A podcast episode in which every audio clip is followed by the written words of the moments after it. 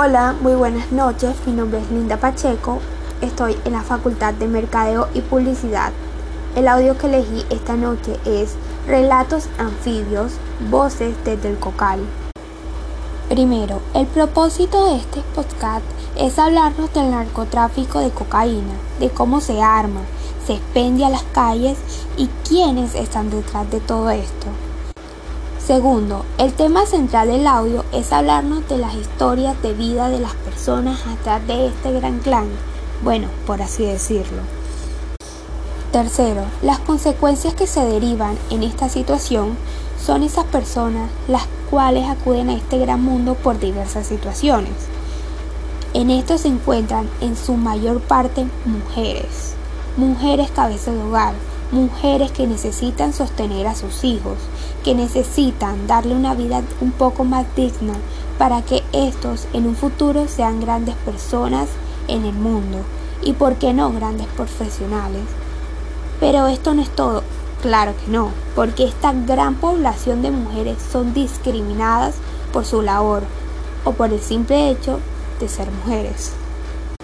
Cuarto, las frases que más me impactaron y creo yo que fue la más relevante para mí en el audio fue escuchar que estas personas ayudan a su pueblo haciendo lo que el Estado no hace.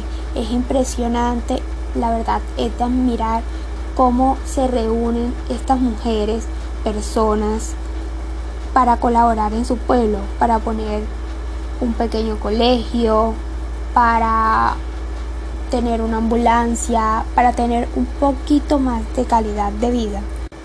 Quinto, las sensaciones que sentí fueron muchas, pero la más relevante fue tristeza.